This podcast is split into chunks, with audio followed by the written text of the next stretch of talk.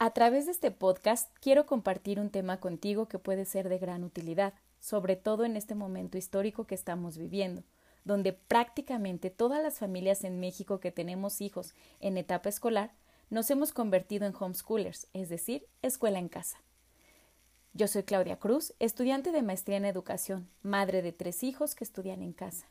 El tema que abordaré es sobre la necesidad de desarrollar competencias pedagógicas, de investigación y evaluativas que nos pueden ayudar a la formación integral de nuestros hijos.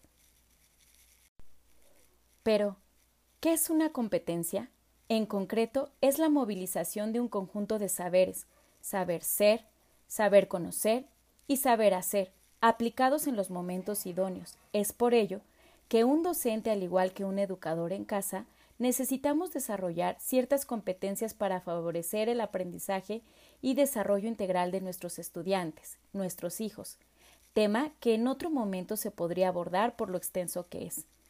Siempre debemos mantenernos informados de lo que sucede a nuestro alrededor y que suponga un avance para lograr aprendizajes significativos en nuestros hijos. Las TICs, tecnologías de la información y la comunicación, se han convertido en una herramienta vital para agregar en el currículo de nuestros planes y programas.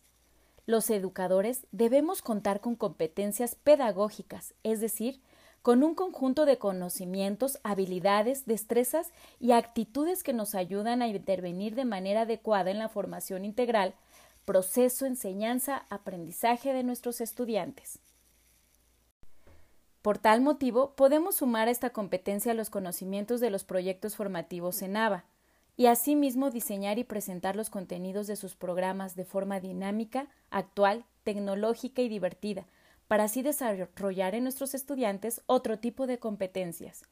Dentro de estas competencias pedagógicas debemos desarrollar habilidades didácticas específicas para el uso de las TICs y así lograr adecuar los contenidos a los ambientes en línea. ¿Qué es lo que lograremos con todo esto? Diseñar y desarrollar contenidos que a través de una problemática y actividades específicas del estudiante, él estará en búsqueda de la solución a dicha problemática. Asimismo, se logrará una realimentación para que trabaje en sus áreas de oportunidad. Con estas actividades que proporcionaremos a nuestros estudiantes de casa, daremos la oportunidad de impulsarlos a construir y reforzar sus aprendizajes y puedan crear los hábitos de estudio que un proyecto en un ambiente virtual requiere, planteando actividades que sean acordes a los objetivos y utilizando problemas que les permitan desarrollar competencias que les serán de utilidad en su vida profesional y personal. Los educadores debemos tener, además de conocimientos pedagógicos, competencias de investigación, que son necesarias para lograr interpretar, argumentar, proponer alternativas, preguntar y escribir a partir de la experiencia pedagógica de acuerdo a la problemática que caracteriza a la escuela, según Monroy, las cuales ayudarán a desarrollar nuevas formas de comprensión